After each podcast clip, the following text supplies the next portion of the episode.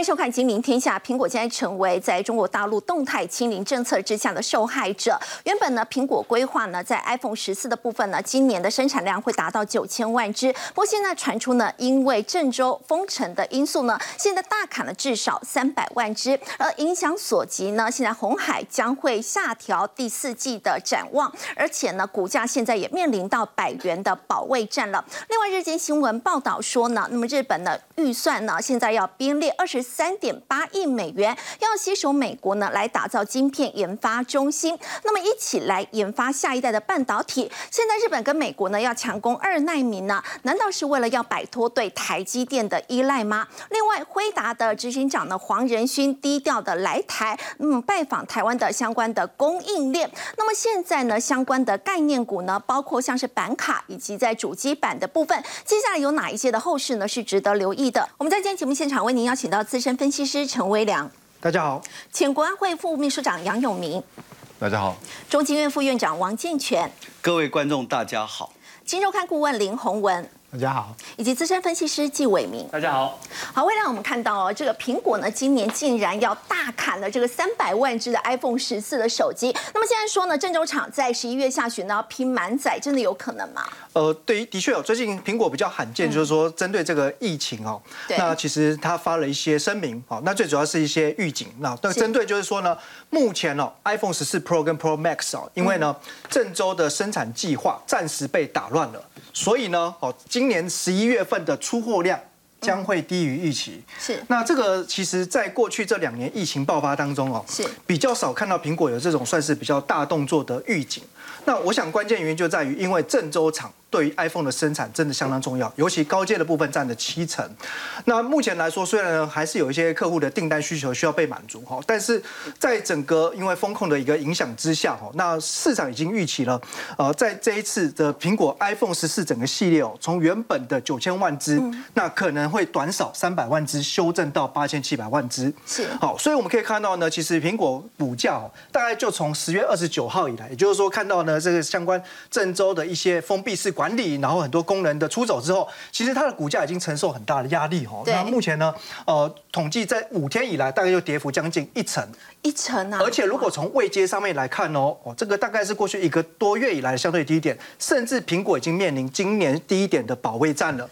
那回头来看哦，其实关于呢，就是红海富士康这个部分来说，那呃，其实公司呢最近啊也在积极的。希望能够运作，然后在十一月下旬月底之前就能够恢复，让它的整个产能能够哦全速的生产，然后维持在产能满载状态。对，所以呢，等到九号的中午哦，这个结束了静态管理之后，那他几个动作哈，第一个呢，他鼓励目前哦所有的员工啊，十一月份你尽量呢就是不要休假，假如你能够全勤的话。它原本全勤奖金是一千五百块人民币，是。直接拉高十倍到一万五千人民币，拉高十倍，对，哇。那第二个呢？这段时间因为有些工人呢返乡了，哦出走，那他也希望呢，就是员工能够呢赶快回来，所以呢，呃，拟了一个关爱补贴计划，嗯，好，只要你在十月十号到十一月五号这段时间，你离开郑州厂区的，你愿意回来上班、回来工作的话。啊，给予呢每个人五百块人民币的补贴。是。好，那同时最近呢，他也开始呢啊发布了预招工的计划。哦，那会给予呢每小时这个人民币三十块时薪，那这个期间呢会一直延续到明年二月十五，也就是说呢，他还是希望呢后面的加快生产能够呢赶上啊年底之前，欧美是所谓耶诞。消费旺季，那再来就是呢，衔接到明年一二月，一二月中国的农历新年的也是消费旺季。是，但是我们看到哦，其实红海啊，这个今天也公布了它十月份营收了。那跟九月份的历史新高相比呢，它是单月减少了五点五六 percent。对，那所以显然就是说这一次的哦，这个郑州厂的闭环生产。哦，这样这样是人员的短缺，其实也一定程度上冲击到了红海的目前的营收变化了。所以呢，原本营收哈给大家呢很强的信心哎，因为之前呢红海所提到的展望里面哦，用了审慎乐观这四个字。呃，这个其实在今年的一片电子不景气当中，大家看到这个有如抓到了浮木哦，真的为市场注入了强心针哦。那可是呢，它现在呢，哦，也必须要被迫下调了展望哦，就是在于这个郑州厂的冲击哦。那甚至其实在这一次的事件之后哦，其实有越来越多的啊机构，包含中华信品，大家都认为哦，红海呢，接下来恐怕呢，其实哦会加快它在全球供应链分散的脚步，而且以目前来说，因为红海毕竟它还算是重压在中国，因为呢，它虽然有一些网通产品等等已经分散到墨西哥，或者说在东南亚、印度、越呃越南等等去做生产，可是中国的产能还是占了它总体大概七十五 percent，尤其就是非常高哎，对，尤其就是 iPhone 的生产哦，所以我想其实红海的股价。跟中国的动态清零政策或中国的经济面貌哦，其实它还是有相当高的一个联动程度。因此我们看到最近这五天它的股价呢，哦也是呈现下跌。大家不要说还好嘛，跌一点四八 percent。可是过去这几天台北股市是在做反弹的哦，哦，而且它已经面临了所谓的。百元保卫战也是它的净值保卫战哦，刚好今天就收到一百块。对，那其实中国目前呢，所谓的动态清零政策哦，这个外界当然有传出说，哎，可能会有一些松绑哦。不过呢，就在周末哈，这个国务院的这个记者会呢，其实还是坚定告诉大家，要科学精准做好疫情防控。哦，那也就是说，啊，这个 这个什么意思？科学？简单来讲呢，哦，其实他们认为这个动态清零的总方针是必须坚持下去的，不会改变，不会有改变的哈。当然，同时呢，其实也点名哦，在有一些地方，比方说郑州，哦，其实这个地方政府呢还是有防疫过度的现象啦，哦，所以其实也让地方政府立刻有压力哦。所以郑州的官方呢，就针对目前这一次的疫情的管理上面的一些措施呢，表达了歉意哦。那我想，其实，在目前呢，因为这个我们可以看到，像红海。这个呃郑州园区哦，就出现了啊，包含就是说在一些资源分配不公啦，好或者说物资供应不均的一些问题哦，所以其实现在整个哦这种动态青年政策，我觉得已经让中国人民众啊，已经在心理上达到了一个可能无法再承受的临界点了哦，所以我们看这个呃环球时报的前总编胡信杰哦，胡信胡胡锡进哦，他就提到说。现在的防控疫情的做法哦，绝对不能再用那种拉长时间或者是无差别的大规模封控。也就是说，你不能呢一口气哦，这个要求所有人不能外出哦，或者说全部关在一起，关在家里面不能出门。对，这个其实对人民的一个在心理的状态上面已经无法承受，而且呢，经济上面呢也已经是撑不住了。是。再请教微良，这个动态清零政策是不是现在有可能会松绑呢？因为可以看到陆股跟这个港股都是出现上涨的情况。所以说呢，国务院。的记者会已经呢重申哦，动态清零是会坚持下去哦。不过在中国的一些社群媒体上还是疯传了，这个有可能啊，在明年的三月人大会议之后，这个动态清零政策就会改变。所以其实现在哦，整个国际机构法人在看中国的经济、中国市场，甚至中国股市，这个氛围也改变。而人民币呢上周大涨，而且呢 A 股暴涨。市值呢，单周就增加了大概一兆美元。是，那当然包含港股哦，其实最近也是啊，非常的激情啊。整个跌升反弹的一个架构哈，其实就跟这个所谓的关于疫情松绑的预期已经呢正在发酵有关。那我们可以看到哈，其实外资机构博瑞投资管理哦，那他们认为说哈，现在的中国哈，其实已经是在谷底。那现在的问题就是什么时候会涨呢？啊，就在下一次的重新开放的一个时间。那比起美国或比起欧洲，因为呢，欧洲已经衰退，那美国呢，即将可能在明年正式步入衰退。那中国呢，就像是打了预防针。因为哈，他为了管理疫情，所以也付出相当庞大的这个呃经济的代价。所以，他下个阶段就要开始上行了。对，因为中国已经先衰退，而且股市早已呢就是大幅度的下跌反应了。所以现在来投资中国，哎，他认为反而呢可能是一个长期即将呢转折的开始。是，因此他们目前的投资配置上面，对于美国股市、欧洲股市都是呢。低于标准配置，反而对于入股的配置是 overweight，就是呢超过了它的配置标准的比重。哦，那这一家投资管理公司博瑞，事实上呢，你不要轻忽它，它掌管的金额是一千三百五十四亿美元。是，那这个金额你想想看，它如果持续加码。在入股的话，那也会带来入股其实很大的一个上升能量。那另外来看的话，哈，其实还有另外一家英国的基金管理公司英士曼，它掌管的这个资资金规模更多，大概是来到一千三百八十四亿美元。是好，那它其实也强调，哦，就目前来说，中国的经济如果触底的话，未来它会哦，随着这个动态清零如果有调整的话，愿意呢去扩大在中国的业务，而且加码中国股市。那我想，其实根据高盛证券的统计，过去一年来哦，主动式的基金流出中国高达三百亿美元。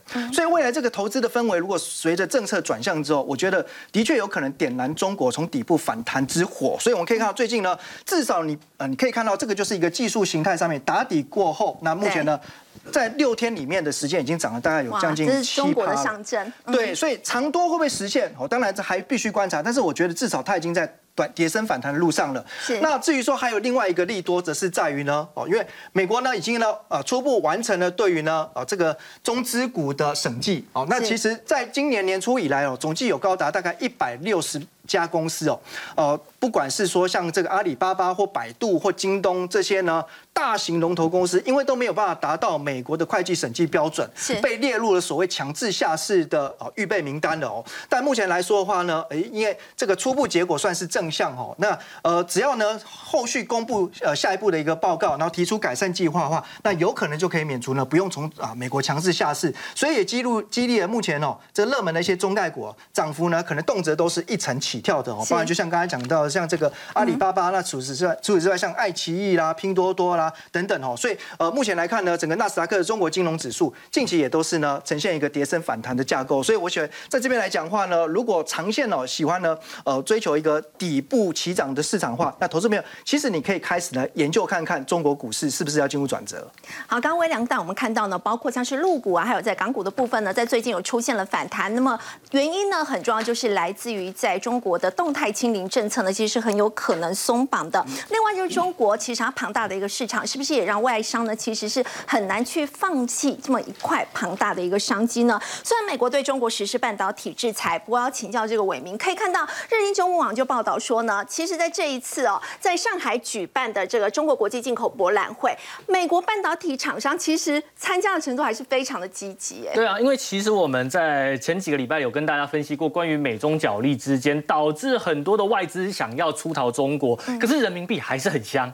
真的还是很香，所以我们看到像是谁，像是科磊啊，之前他还有像是科林这两间厂商在之前说他们要终止在中国里面的半导体设备服务，可是他们居然在上海举办的这个中国进口博览会进博会上面，他们两家的技术人员就说了，只要不要触碰到尖端技术就没有关系。这是他们讲的话哦，所以其实他们还是对于人民币是非常渴望，是有吸引力的。因为我们看到的像是高通、艾斯摩尔，然后我们看到的像是 Intel，Intel 在这边有没有？德州仪器，这些其实都是美国的半导体大厂。对。那么在先前美国说要制裁中国晶片的时候，这些大厂其实都纷纷的把他们的业务说哦，我们要暂停，我们要稍微考虑一下。但是全部都在中国的进博会上面出现了。所以其实这也代表了是说，我们没有办法在现在这一个已经。经历过将近二十年全球化的世界里面，一刀两断，但任何的一个过程都必须要是循序渐进的。所以中国啊，依然对于企业来讲是一个不可或缺的市场。但另一方面，我们看到德国总理肖兹，他真的是一个非常有代表性的人物，因为他直接告诉我们说。德国没有办法跟中国脱钩，所以他这么坚持在十一月初要往中国去做访问。那在这个地方，中国也要给他一点面子。怎么给面子呢？我们就看到了中国航材。中国航材是什么？就是中国航空器材集团公司，它的背后其实就是中国国企。那么他们在这一次消失出访的过程里面，直接说好，我给你买一百四十架飞机，跟空巴订了这一百四十架飞机，总价值一百七十亿美元。那也跟大家补充一下，在二零一九年的时候。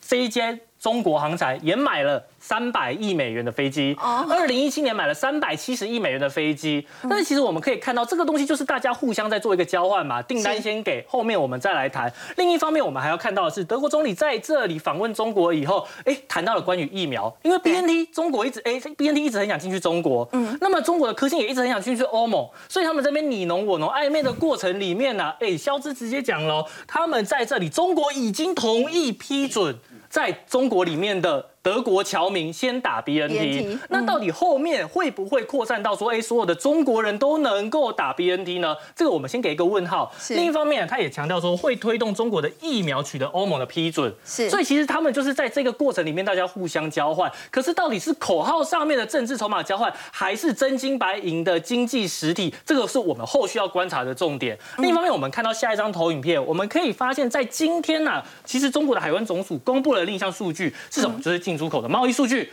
那这个数据包含了出口，包含了进口，还有所谓的贸易顺差或贸易逆差，这三项数据全部都不如市场预期。是。那么我们可以看到它的出口在掉，进口也在掉。虽然说就是因为出口跟进口同时下降，所以他们的贸易顺差其实是维持在一个相对平稳的状态。但是这个数据不如预期，其实也隐含了中国不管是在内需还是对外的出口都有面临到一些压力。那也在这样子的背景之下，我们就看到刘贺投书《人民日报》。那他投出这篇《人民日报》，洋洋洒洒写了几千字，其中稳是主基调。为什么要讲稳？因为不稳才要讲稳嘛。如果现在中国稳的话，他干嘛要讲稳？所以他说现在稳是基调，是基本盘。那么在这个基本盘之上，能不能再进一步去做呢？可以，要做什么？要扩大内需。为什么要扩大内需？中国在过去一段时间以来，我们知道他们的经济成长是三驾马车，哪三驾？出口、投资、房地产。那现在出口，我们刚看到的数据爆掉了。再来房地产，我们都知道中国的房地产现在都还是处于一个循环下行的状况，所以现在剩什么？内需。只剩下内需，内需投资，那么要靠中国人去做消费，才有办法去撑起中国的经济成长。那么另一方面，他还强调了高水准、高水准的对外开放，以及与外部世界的良性互动。其实他是不是在某种程度上面也是暗示了说，哎，我们其实不应该跟美国这样子疯狂的去做角力，而是要留一点点的后路。那其实刘鹤本身他的态度就是这个样子，只是中国目前的政治到底允不允许这样子的方向去做前进，我们一样是给大家一个问号。那么啊，其实啊。他们在这个地方，刘贺他希望的就是可以透过去吸取外部的资金、外部的人才，对，然后呢来去突破现在，尤其是美国对于中国的围堵打压。那至于这件事情到底能不能成功呢？我认为啊，其实，在目前的中国状况之下，他这样子，他其实就是要告诉习近平说，我们应该要往这个方向走。但是习近平会不会听下去呢？我认为这个东西就是我们后面可以持续追踪的一个部分。好，刚伟明带我们看到的是中国大陆其实十月的外贸数据呢是不如预期的，中国大。大陆的这个经济呢下行，最主要的原因呢，是不是真的就是来自于在动态清零？高盛最新的这个报告也提到，如果说这个动态清零的政策可以松绑的话，那么陆股呢是有机会可以上涨百分之二十的一个幅度。而另外我们要来看到是在这个中华信评也提到，大陆的清零政策呢，恐怕让红海呢会加快去分散全球的营运版图。这当中呢，中华信评说，中国的这个清零政策可能会让红海加快赶紧去分散他们这个在全球版图。的一个脚步，而且呢，现在越南跟印度政府带领，而且也改善了他们国内的这个基础设施，所以呢，红海也会逐步扩充在包括越南还有印度的这个生产线。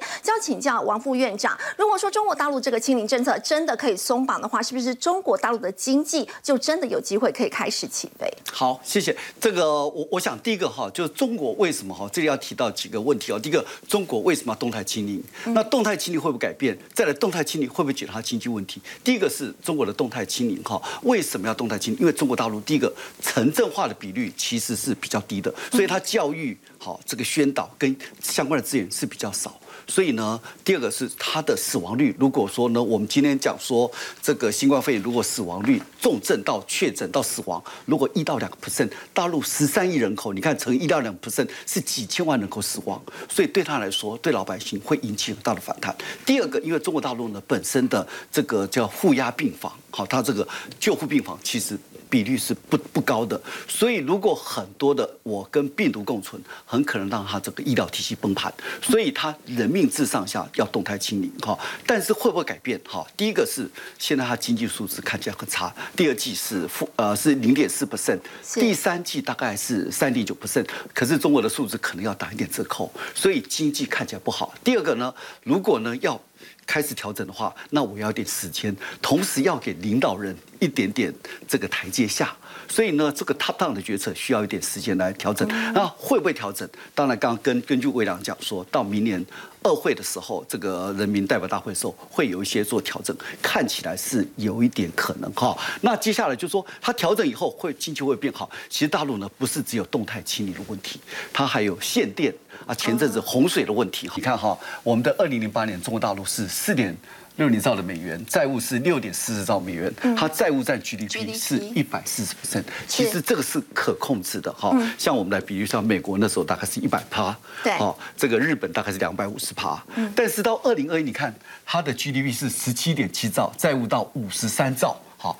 债务占 GDP 已经到三百个百。分点，三百个百分点，告诉你这是什么数字哈？美国现在大概一百四左右了哈，希腊也不过一百八。好，那中国大陆呢？三百是跟日本一样的高度，所以告诉你，中国大陆在二零零八年可以花一百兆台币救经济，它现在自顾不暇，没有办法扮演世界救世主的角色。好，下一页。那再来就是，哎，下一页就是，哎，第二个是房地产泡沫，它中国大陆前六十大的房企有十五家。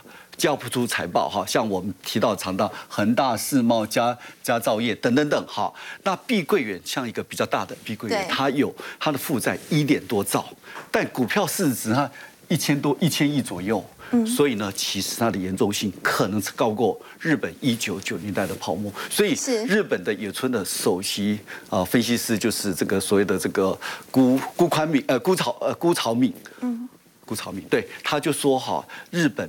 要不美国呃，这个中国大陆要很小心，会不会步上日本一九九零年失落二十年的风险？为什么？因为如果说政府的很多。补助都跑到房地产这些比较经营不善企业，变成僵尸企业，它事实上它还是要倒的。结果你补助它还是要倒，将来会浪费很多资源，所以这个中国大陆要稍微小心一点。第三个是断供风险，为什么叫断供风险？就说呢，大陆通常是去去买房子，我跟你签约以后就开始缴钱，那房子大概两年就盖好，但现在房子呢很多是断尾楼。所以我就不缴贷款，啊，不缴贷款，银行会产生很多的压力。好，这就是一个大问题。第四个、第五个就是系统性风险。很多人讲说，哎，那个李前总统讲说，哎，中国经济必亡论。那时候讲说，中国经济因为财务情况一定会倒，但是为什么没有出问题？因为大陆就是就就头痛医头，脚痛医脚，牙痛医牙，所以都可以解决问题。可是呢，他。因为它有外汇管制，中央集权，财政支出应可控制。他就是说，头痛医头，脚痛医脚，牙痛医牙，我就把这个局部的控制住。但是呢，你没考虑到系统性的风险，是，比如说这很多结构的调整，资金的汇出，大规模失业，可能爆发的系统如果这些问题都一起爆发的话，就会产生系统性你如果不做，嗯。不做系统性的，比如说结构调整，对，比如说我去医院看，我头痛就一头一啊，但是你可能血液神经的问题都没有解决，产生系统性风险，这就是比较需要注意到。好，不过除了这个中国大陆之外，在整个亚洲国家当中，我们要特别关注到南韩。大家说南韩明年的经济成长率恐怕，如果说保二都有困难哦，那么再请教王副院长，其实说到南韩，大家说他们现在有三高的问题：高利率、高物价跟高汇率。现在南韩的经济真的非常危险了。那韩国来看起来哈，它为什么会出问题？因为它通膨超过五个百分点，哈，五个百分点，所以呢，政府呢，三趴啦，对，所以呢，它必须要大幅的提高利率，所以呢，它现在企业的筹资很有问题。为什么？它商业本票利率超过四点五 percent，这是非常高。你看台湾现在才一点六二 percent，所以呢，韩国在推出韩国版的 QE，它买进短期的商务债券，哈，避免整个商业的本票市场产生产生崩盘的现象，而且韩国。上海本票四点五 percent，三年期的韩国公债利率是二点三零 percent，这就表示长短期的公债是倒挂。倒挂，倒挂就是代代表就是景气在衰退，衰退了。的一些预警的指标，所以这个很小心哈。那韩国的，救市金额高达三百五十七亿美金，英国上次我们讲说它减税的只有六百五十亿，所以看起来其实是表示是在恶化，央行的资产负债急剧恶化，信用紧张哈。那韩国的汇率其实呢，在从二零二零年跌到现在已经跌了二十七趴，我们说日币跌了三十几趴，三十趴左右，它也跌了二七趴，我们台湾跌了十三趴。哈，那还有一个韩国就是这个，为什么韩国也另外一个问题就是对中国半导体出口呈现逆差？逆差。今年韩国可能所以所以造成韩元贬个不停。好，那韩国我们再来看看它，基本上解释一下它的情况哈，因为韩国的这个外债哈，它的外储率是四一百一四百四千一百一十亿美金。但外债高达六六二零亿的美金，在经济不好的时候、有危机的时候，通常秃鹰会找一两个比较。这个比较不好的国家，或者比较不好的银行集团，就会给找一个突破口。突破口以后，如果造成这个，就会造成股牌效应，就产生金融危机。第二个，韩国为什么出问题？因为其实是当然跟半导体的出口出现很大逆差。台湾比较好，因为我们台湾是有一些高阶制程，韩国是一些 DRAM、Flash，都是一些比较成熟的。对。所以呢，但是呢，会不会将来又延续到我们的高阶？所以我觉得从这个各国的经验哈，这个。个还有韩国的一些突破口，会不会产生一些半导体的一些也值得台湾警惕。不过我们还是要我们称许一下我们的央行，我们的央行我们是台湾通膨率低。然后我们同步升息，我们没有升息那么快，所以企业呢其实有喘息，特别是我们的房地产现在在下行，会有点喘息的空间。加上我们有更多美金的盈余可以缴库，所以台湾的央行的稳健。所以很多人批评说央行过去保守，但是有时候在金融危机的时候，保守就是稳健。好，所以我觉得台湾、韩国给台湾很大的一些启示跟经验的教训。好，刚王副院长带我们看到是南韩现在经济面临的一个困境，这张中中。包括对中国大陆半导体的一个出口是首度出现了逆差，所以对于美国抛出的这个 Chip Four 呢，南韩的态度其实是一直相当的摇摆的。而另外在日本方面呢，现在日经也报道说，日本呢计划要编列了大约是二十三点八亿美元的这个预算，要跟美国展开下一代半导体的这个开发合作，要开始来发展这个二纳米。他们最大的一个目的呢，其实就是要可以未来他们自己的大规模的生产二纳米的制成先进半导体，希望可以。具备这样一个能力，那请教洪文哥，如果说像这样的一个情况的话，那么美呃日本跟美国在携手合作的话，是不是为了要摆脱对台积电这样的依赖呢？是不是也有带一点这个去台化的味道？对，呃，我想日本哦做这这个呃三千五百亿这个开发下一代半导体这个计划哈，嗯，我觉得是很重要的大事哈，所以真的值得分析了哦。那呃刚刚在讲就是说呃 Chip Four 哈。诶，美国、日本、台湾、韩国哦，大家现在可以看到，就是说，台湾跟韩国基本上在制呃这个晶圆代工真的是市占率很高哦，所以日本跟美国其实是有，的确是有想要摆脱哦，不管是台湾或南韩哦这样的一个，因为因为太依赖嘛哦，那我觉得这个是有的。哦，但是我如果仔细再来看日本这个计划，我们我们可以这样看哦，因为它这个包括三个部分哦，是第一个就是三千五百亿哈，那这个是要做什么？要做研发的部分，好，那它所以它把呃日本，比如说像东京大学啊，很多的研究机构，然后再包括呃这个 IBM 哈，也都找进来，好，那他们是要开发哦，就说下一代，刚刚讲两纳米嘛，好，希望能够在呃日本生产。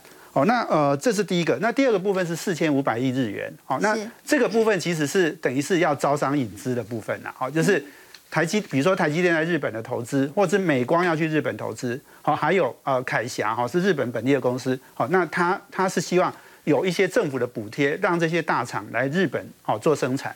那第三个部分是三千七百亿的部分。好，三千七百亿日元呢，它是要做材料。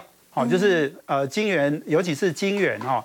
应用在呃这个 silicon 呃 carbide 啊，就是呃碳化系第三类半导体的这个呃新的这个制成啊新的这个材料的开发。哦，那这三个部分哈，你都可以分别看，就是说我我我认为啦哈，像比如说刚刚讲的第一个部分三千五百亿这个哈，嗯，那呃大概折合大概台币差不多不到八百亿，哈，那呃你你想哦，日本投资了这么多钱，然后要去做二纳米的研发，好那。但是大家知道吗？台积电的去年的研发经费是一千两百五十亿，好，所以也就是说，日本一个国家要砸钱砸进去的研发的钱，只有台积电的三分之二不到一年的金额哦，哈，这个这个三千五百亿可能还不是一年的哈，嗯，所以我的意思是就是说，现在整个半导体的经济规模其实已经垫得非常高了，是。那呃，这个日本，我当然我我们我们知道，就是说日本跟美国当然会紧张嘛，哦，他们希望能够。呃，摆脱台湾或是韩国，可是问题就是说，他们摆出来的这样的一个金额，不是你想象的那么大，哈，至少你说比台积电一家公司就是少了。好，那我刚刚在讲，就是说，它第二部分四千五百亿，它要吸引外资来投资。事实上，大家知道吗？它已经啊，跟那个台积电的日本厂，它已经准备要砸了四千七百六十亿给台积电哦。所以就是说，它那个四千五百亿其实。目前绝对是不够的，他要再加码。好，听说是要加码到一兆了。好，一兆日元。一兆日元。好，那这样才能够吸引更多人来投资嘛？对。好，那刚刚刚刚讲的就是材料的部分。哈，嗯，三千五百亿啊，我我觉得当然是一一笔不小的钱。好，但是而且就是说，呃，大家知道，就是说日本其实在材料是他们的强项。它是它的强项。日本的全世界三大这个呃细晶圆供应商，一个。呃，信越一个甚高，第一名、第二名都是日本公司，第三名才是我们台湾的环球金嘛。哦，但是因为在新的这种材料部分哈，其实美国跟日啊跟中国跑得非常快哦。哦，也就是说，日本不是全面领先的。我我觉得半导体现在是一个很大的产业，日本想要去呃争取，或者是要想要去呃这个呃迎头赶上，其实他真的要砸钱。哦，那所以我我我一一直在想一件事情，就是说美国不是有晶片法案吗？砸了五百二十亿美啊美金嘛，哈。是。那五百二十亿美金，你看台积电一年呃资本支出是三百六十亿，好，所以就是说，呃，整个经济规模，我刚刚讲就是说经济规模已经扩大了，哦，那日本日本这个计划，你也可以把它视为是日本的晶片法案，好，日本版的晶片法案，好，那但是你你你光看金额，你就会知道，就是说它其实并没有那么大，是。哦，那我我觉得，所以我我的意思是说，像中国大陆，它砸的钱更多，那是好几兆它那个人民币的，哈，那。那韩国也是哈，所以我觉得就是说，现在半导体的竞争真的是一个，不管是国家跟国家之间，它也是一个钱砸钱的竞争嘛。哦，所以所以你你我我觉得日本做这个事情当然是很重要，但是大家也不用被他吓到哦。那当然你要讲到说要去台化这件事情哦，我是觉得大家是不用那么的担心呐，因为去台化真的很难啊，因为台。台积电或台湾的整个半导体产业已经把那个竞争的规模、那个那个障碍哈，已经拉高到非常的高了。你其他国家、其他的公司想要进来做，我觉得都有很大的压力。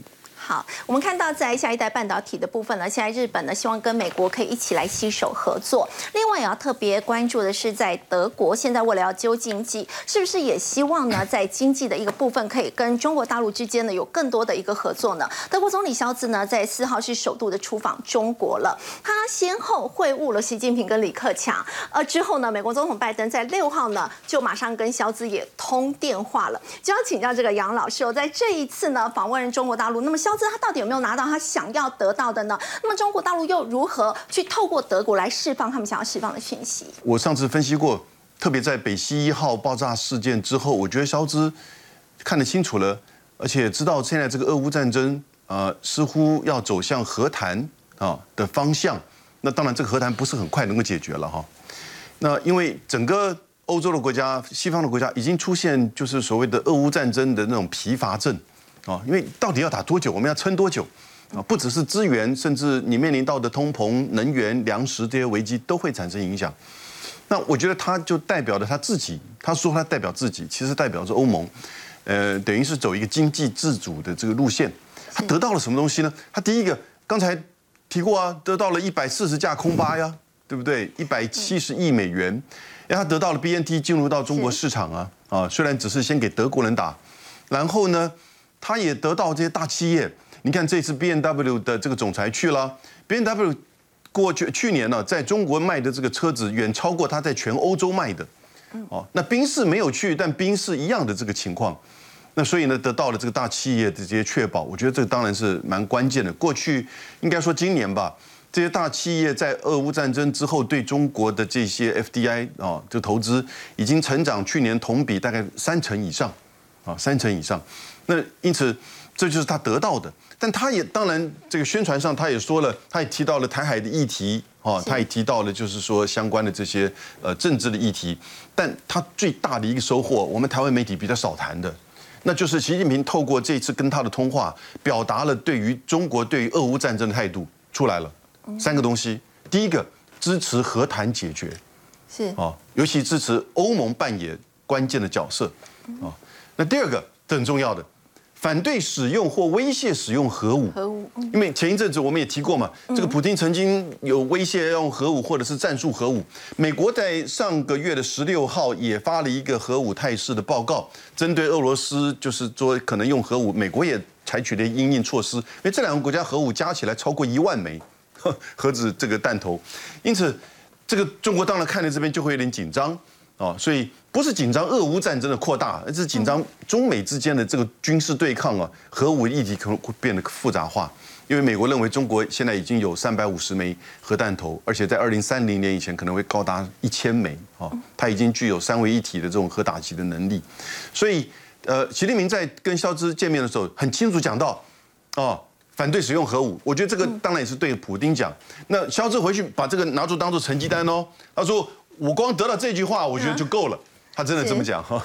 那但是习近平这边我觉得有两个东西，习近平跟李克强他分别见了肖志的时候，个别都讲了东西哈。习近平讲什么？他说，就我刚刚讲的反对核武之外，他也支持欧盟的这个战略自主，而且希望欧洲国家不针对、不依附以及不受制于第三方，不针对第三方、不受制、不依附第三方。这当然就是指在中美之间。是。就是换言之，习近平现在很清楚的认知到中美的对抗已经走向。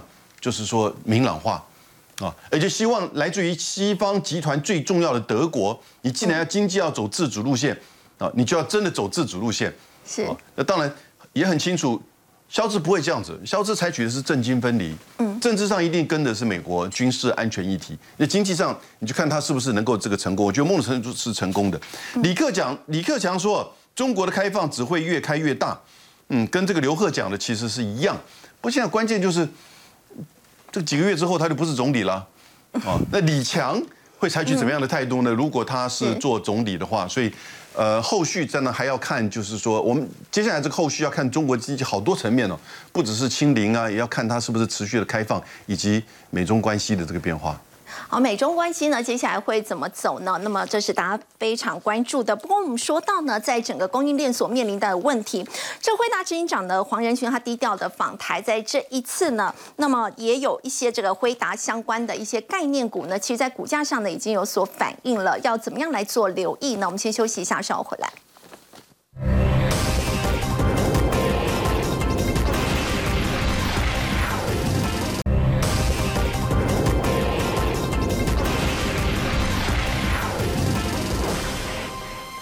我们来看到这一位呢，就是台积电的客户，辉达执行长黄仁勋，他低调访谈。他上个礼拜五呢。这个微量，他突然现身在这个 WireForce 二零二二的开幕夜的一个现场哦。那么其实大家都觉得哇，看到他呢，就真的觉得非常的惊喜。不过其实有一些这个辉达的概念股，包括像是主机板啊，还有板卡的部分，在今天也都是大涨的情况。对，上个礼拜五晚上呢，在这个电竞嘉年华的晚上哦，其实低调捕获了这个啊黄仁勋。那他以一袭啊招牌的黑色皮衣现身哦。每次的发表会呢，我想这个是他的一个招牌风格哈。那其实呢，他不但说啊，就是说。让大家很非常惊喜，看到他来现场，他甚至进来呢，去跟在场的很多民众、玩家一起互动哈。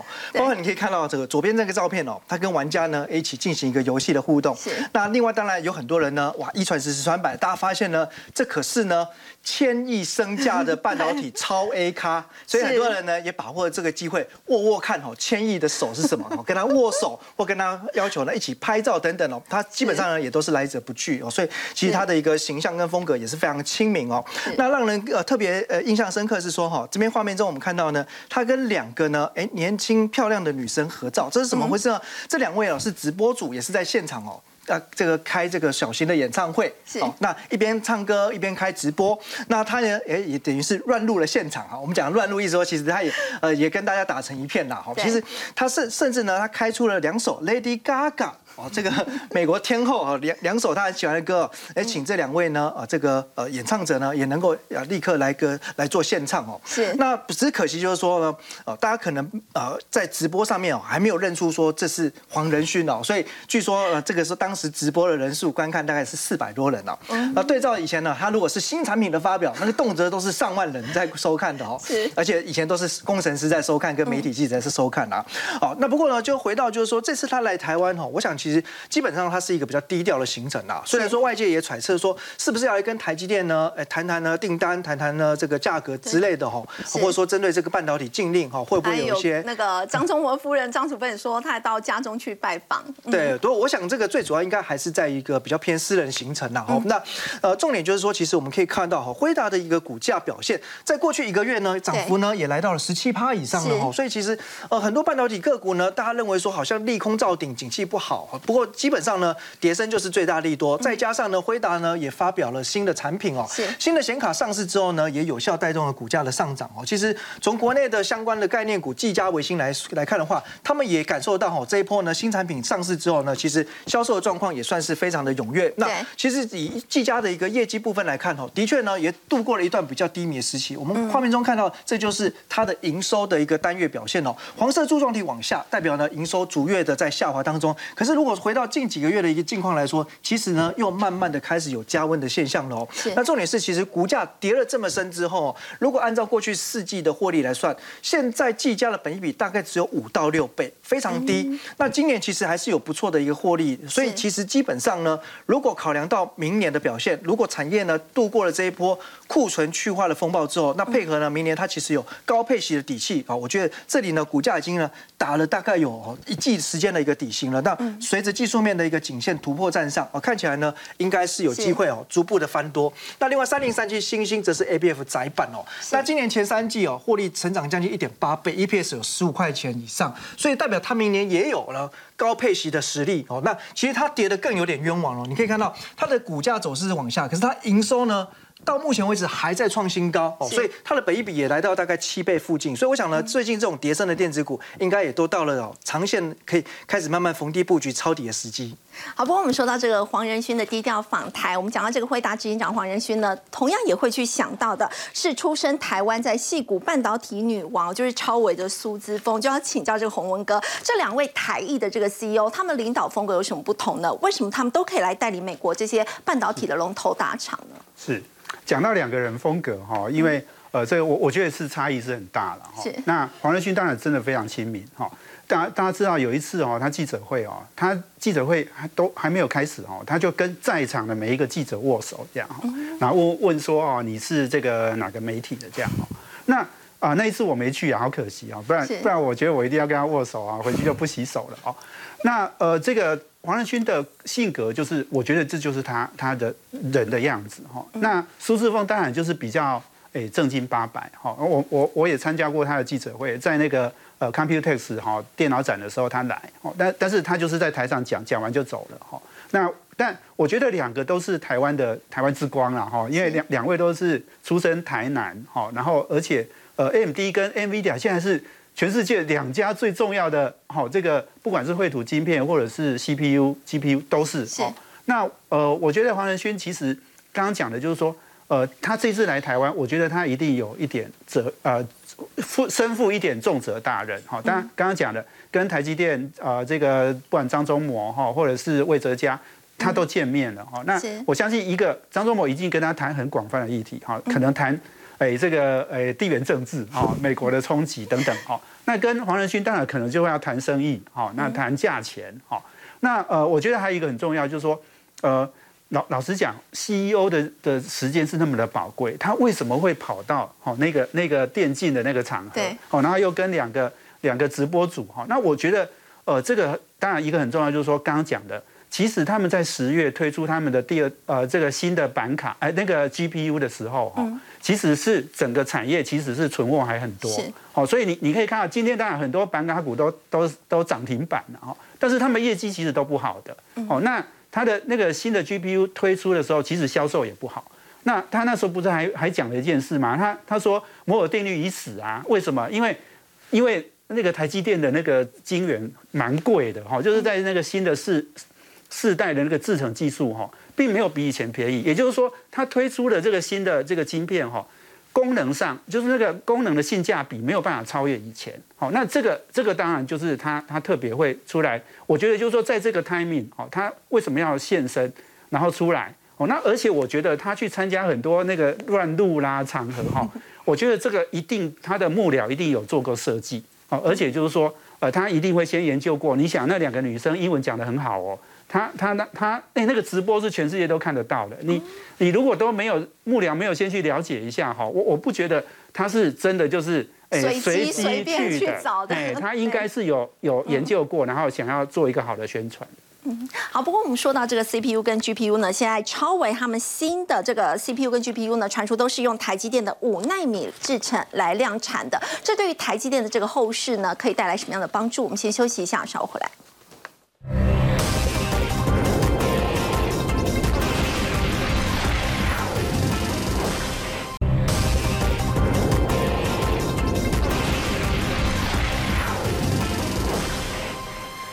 资圈呢，对于台积电五纳米的产能有没有松动呢？其实看法是分歧的。不过请教伟明，其实超微他们新的这个 GPU、CPU 其实都是采用台积电的五纳米制程在量产，这对于台积电的这个后市可以带来很大的帮助。我们先看一下，其实 AMD 在这里推出了新的 GPU，还有我们看到显示卡，他们采用的东西叫做小晶片 Chiplet。Chiplet 我跟大家报告一下，基本上就是把我们传统的 CPU 切成五到哎三到五个这样子小尺寸的东西，然后再用先进封装的方式把它堆叠起来，这样子就能够突破目前我们看到摩尔定律已经被人家宣告死亡的这样子的限制。那么在这一种小晶片的架构之下呢，通常就是使用更小的这些像是五纳米、六纳米的这些制程节点。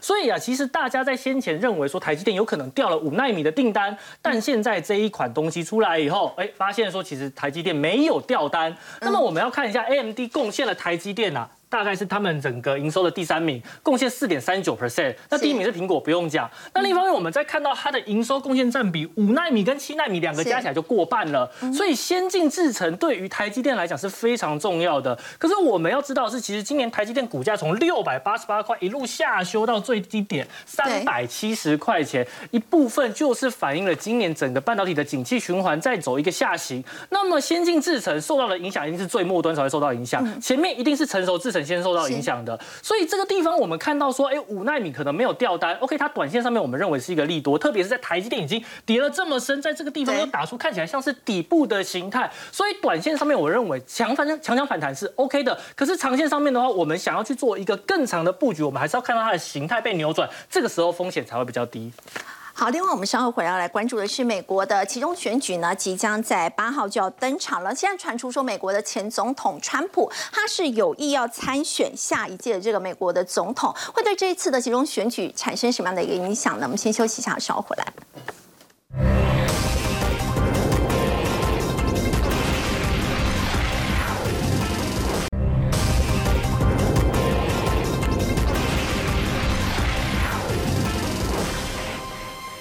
美国其中选举呢，在八号就要登场。现在呢，知情人士透露说，前总统川普他有意在隔周，就是十一月十四号呢，正式来宣布要参选二零二四年的总统。要请教杨老师哦，他是真的有可能会参选吗？那么会对这一次其中选举有什么样的影响？川普要回来了。哦，川普要回来。不过，如果川普选上，他也只能做一任四年，因为美国的宪法现在规定是，美国法律现在是规定是总统最多只能做八年。是啊，不管你中间有没有断这个断掉哈，所以。他这次可能会回来，那什么时候我们会知道美国启动选举的结果呢？我们台北比美国东岸快十三个小时，所以大概台北时间的礼拜三的中午左右，嗯，我们就知道他们八号的晚上十点钟的这个可能开票的这个情况。是，因为总统大选开的比较慢，但是呢，各个这个参众议员的这个开票会比较快的啊，所以我们大概可以到礼拜三的这个呃晚上这个节目，我们就会分析，对不对？所以呢。呃，应该现在看起来参议院共和党会取得多数了，是，所以拜登应该会跛脚，那甚至可能参众两院都会被共和党取得多数，现在有这种可能性。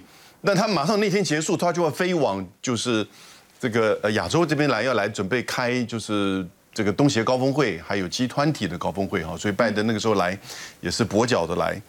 那这次的选举，大家要知道，有一个很重要的一个选举，可能都没有报道的。除了参众议员、州长之外，还有一个叫周务卿。嗯，哦，拜这个川普好重视哦。为什么？因为周务卿影决定每个州的总统大选的选务工作。他上次认为他的选举被偷走，就有几个州的这个州务卿啊，这事实上是不支持他的啊，特别是那个乔治亚州，所以他很有可能在呃这个礼拜。最快，然后呢？十一月底以前，他就会宣布参选二零二四，啊！但这个代表什么意思？美国的政治的两极化而且分裂会越来越严重，是美国政治走向拉美